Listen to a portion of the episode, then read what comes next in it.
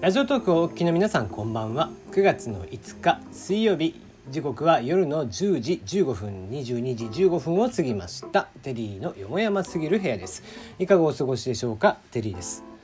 この番組は僕が個人的に気になっていることニュース話題などに対して好き勝手12分間一本勝負していこうという番組です。案内役はテリーでお届けをいたします。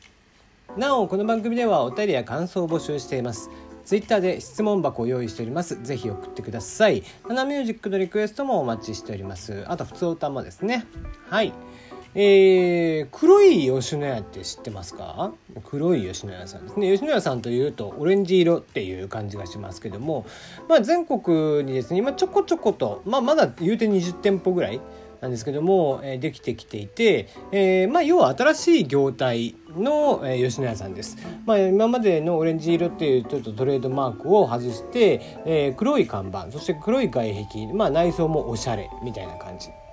まあ、うまい早い安いがねコンセプトでサクッと食べられていたっていう吉野家さんでしたがそうではなくて、えー、例えばドリンクバーがあったりだとか、えー、携帯の充電器、えー、充電のね USB を挿すところがあったりだとかっていう形でまあちょっと全然長いしていただいても大丈夫だよみたいな形になってると。いうことですね。まあ客単価を上げるためっていうことなんでしょうけどもね。うん。でその黒い吉野家さんではですねまあ吉その牛丼以外牛、まあ、オーソドックスな吉野家さんで置いているような、えー、牛丼系以外でも例えば唐揚げ丼、うんえー、ソースカツ丼とかですね、えー、あとアジフライ丼とか、えー、そういうのもあったりするそうですね。うん、なかなか、えー、美味しそうで、まあ、そのガーリックバター唐揚げ丼なんかっていうのもあったりね。うん結構ねあの見た目全然そのまあもちろんオーソドックスなのもあるんであれですけどもねあのすごく美味しそうで。でそんな記事を見ていたら、えー、今日アジフライ丼が食べたくなって、えー、そのまんま見た目のまんま、えー、作って食べましたね。えー、アジフライ丼が吉野家さんだと、えー、380円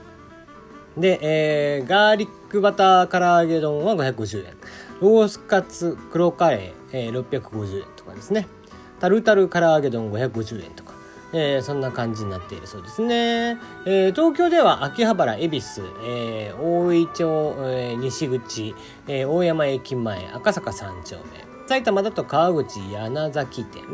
えー、とかとか、えー、千葉だと柏東口とかですね。神奈川だと伊勢崎モール。あたりありますので、えー、黒い吉野家って黒吉野家と検索していただくと、えー、いいんじゃないかなと思っております。まあ行ってみたい方ぜひですね行ってみてください。はいあのー、まあドリンクバーも150円でなんだったらデザートまであるそうなんでね。まあお子様連れとかでも大丈夫なんじゃないかなとは思います。はい。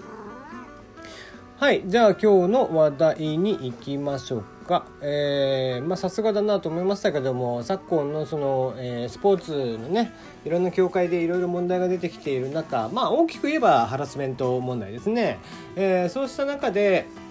えー、落合さんえー、元中日監督の落合博満さんが、えー、暴力一斉には5年と根絶は小さな組織からということで、えー、言及をしていると。えー、野球評論家である落合博満さんこちらが、えー、現在のそのスポーツ界での暴力の問題であったりパワハラ問題について言及をしたと。えー、この間 NHK のサンデースポーツに出演しましてこ、えー、話していたそうですね。えーまあ、2003年の秋に監督に就任した時にですね全員を集めて何があっても暴力を振るった時点でユニフォームを脱がせるからなということを確認事項としたと。えー、まあ、それでもですねやっぱり、監督だそれはもう監督だろうが選手だろうがコーチだろうが球団スタッフだろうがそういうものが出てきた時点で一発でアウトという、えー、言い方をしたそうです。えー、そうした厳しいやり方をしていたにもかかわらずチーム内から暴力が完全一掃されるまでどれぐらいかかったかというとやっぱり丸5年かかったと。えー、120人ぐらいの所帯であれば、えー、これぐらいはすぐできるだろうと。何千人何万人といる中での一例じゃなくて、えー、その120人ぐらいの規模感であればできるだろうと思っていたんですがやっぱり5年ぐらいかかってしまってうんまあ、なかなか自分が言ったことが周りにはこう、まあ、信用であったりにちゃんと浸透してなかったんだなということで時間をかけてやったっていうことみたいですね。うんまあなかなかね、えー、難しいですよね。こうスポーツなんか上下関係なんか昔だったらね、えー、失敗した例えばこう野球なんかでね学生さんなんかがやってる野球であればエラーをしたやつにはね、えー、ベンチに戻ったらケツバットみたいなのもあったりね、えそういうのも当たり前のようにあった時代を生きてきた人ではありますが、まあ、落合さんとかはね、えそうした中で、えこういう、まあ、ハラスメント問題とか、えまあ、いわゆるえー、まあコンプライアンス的なものっていうのをやっぱり野球とかに持ち込んだ人でありますからね。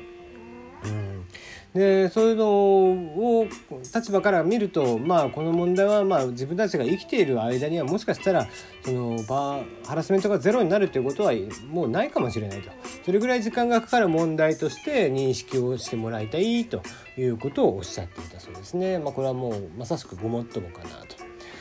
うんまあ、企業間でのねパワハラあセクハラなんかもありますがうんまあスポーツ界におけるその特にパワハラ問題暴力問題ここはなかなかやっぱり消えないんだろうなという気がしていますね。はい、えー、動揺は避けられない学生の就活ルール廃止案が浮上ということで今まで存在しておりました大学生の就活ルールこちらが、えーまあ、学生さんですね、えー、学生さんの就活ルールですね、えー、こちらを、えー、もう撤廃してしまおうという動きがあるそうですね。うん。まあ、えー、どちらでもいいかなとは僕は思うんですけども、うんまあ、経団連の会長とかも今回はこう指針をね、えー、出さないというような感じでされちょっと考えているということですね。まあ、なんで、えー、廃止されるのかというと、まあ、IT ベンチャーなんかによりますね早期の就活の実施の影響で経団連のルールというのが、えー、形骸化している実情がありますよと。まあ、インターンとかですね、えー、バンバンさせたりとかもしますからね。えー、経団連傘下でない新興企業外資系企業がルールに縛られることなく早期に採用活動を展開しておりましてそれに引きずられる形で経団連傘下の企業の中にも先行活動を水面下で進める動きがやっぱりあると。えー、新卒を一括採用して終身雇用を前提に育成をする今の日本型雇用システムを維持しておりますと必要な人材をその都度つ、えー、雇用しましてビジネスを展開する海外企業との競争には打ち勝っていけないということですね。うん、まあそれはまさしくそうかなと思いますね。えー、終身雇用という言葉ねずっとやっぱり日本というのは、えー、そこで終身雇用の呪いですよね、えー、ずっとかかっていて。えー、ってしている中やっぱり、大学生をできるだけ新卒を青互いしていきたいという中で、えーまあ、経団連に入ってる連中とかはそこのルールの中でやるんでしょうけどもそこに入ってない人たちは、まあ、早めのインターンとかで囲い込みをしていってみたいなことをしてしまうと。だったら初任給も、えー、ものすごい金額を出してみたいな形、えー、をしてますよね最近の IT 企業特にエンジニア系とかは、えー、本当に人が足りない足りないと呼ばれていて大学卒の子なんかはもうねもう是が非でも欲しいわけですよどの企業も。エンジニアなんかっていうのは IT 企業にとってね命みたいなもんですからね。でそうした中でこういったルールっていうのがちょっと変えなきゃいけないよねみたいな動きになっていると。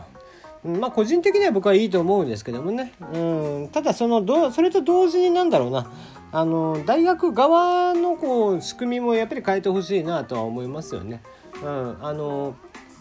なんだろう。大学入っちゃったら適当にやってても卒業ができちゃうと。単位さえ取っときゃ卒業ができちゃうっていう環境はやっぱりもう、えー、僕はそれこそ学生の、えー、レベルがあまりに低くなっているって言われている中うん。やっぱり競争力という面を見るんであればもちろん就職っていう部分でもそうですけども教育という部分でもうん、例えば大学をちゃんと、えー、アメリカとか海外式にして入学は簡単ですけどもやっぱり卒業をするということが大変っていう風な仕組みに変えていかないと意味がないかなとは思っていますよね。うん。まあ、常日頃僕は言ってるんですけどその東大以上の学校がいまだに出てきてないこととかですね、うん、そういったものをこう見直しをしていってやってほしいかなと、まあ、僕がもしねそういう仕組みを変える作っていいんだったら本当大学生とかは学校卒業するまでは就職活動なんかさせたくないですからね。学生の、えー、本分は、えー、勉強であってねえー、就活もほとんど4期生 4, 4年生の時にはほとんど何も勉強なんかせずほとんど就活でしょ、うん、実質3年間でしょ、えー、そんなことするぐらいだったら4年間です。あのちゃんと卒業させて、えー、そこから1年間は第二新卒とかっていう言葉ではなくて普通に新卒としてやるとか、えー、そういう風な方が僕はいいんじゃないかなとは思っているんですけどもね。はい。えー、アマゾンさん、アップルに続いて時価総額が1兆ドルを達成ということで、えー、昨日の取引にいいですね。えー、アマゾンが時価総額1兆ドルというハードルを超えました。えー、アップルに続いて2社目。